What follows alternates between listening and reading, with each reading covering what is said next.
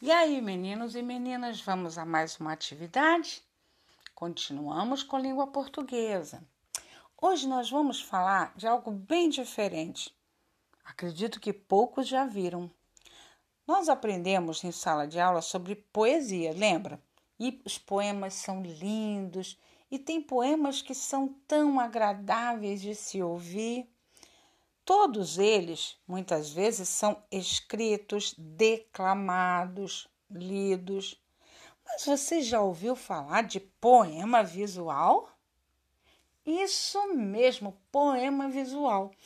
Nós vamos ler e vocês vão acompanhar juntinho com a professora, combinado? Vamos lá, com o dedinho para a gente poder entender a leitura. Poemas visuais.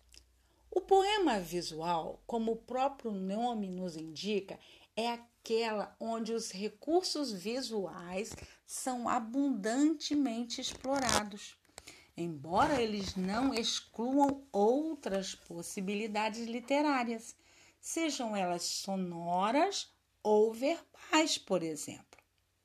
Mas, de modo geral, a sua característica predominante é o uso de elementos como o próprio nome diz, visuais, ou seja, tudo aquilo que dá ideia de movimento e dinamicidade.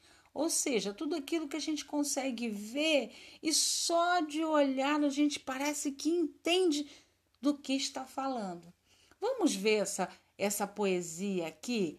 É uma poesia visual. Na tarde fria de julho, Voa o cheiro, o barulho do café descendo quente pelo bule reluzente. Aí me pergunto já em prosa: existe coisa mais gostosa? Olha que poesia gostosa! E só de olhar, hum, deu até vontade de tomar um cafezinho, hein? Vamos ver a próxima. Para a leitura desse poema, lemos as linhas paralelas e depois lemos as outras faces. Qual é o assunto do poema? Do que, que o poema está falando? Ah, eu sei que você entendeu. Ao visual visualizar o poema, qual é a imagem que aparece? E eu acho que a gente já falou sobre isso. Você já conhecia esse tipo de poema? Se não conhecia, vamos pesquisar e descobrir mais. São muito legais de se ler. Aí vem um para vocês que eu gosto muito e é de todo o meu coração. Para você, com todo o meu amor. Ai, que bonitinho! Vamos ler esse poema? O poder de te amar. Mora no trono, peixe mora no amor. Eu moro nesse mundo para. Deu certo?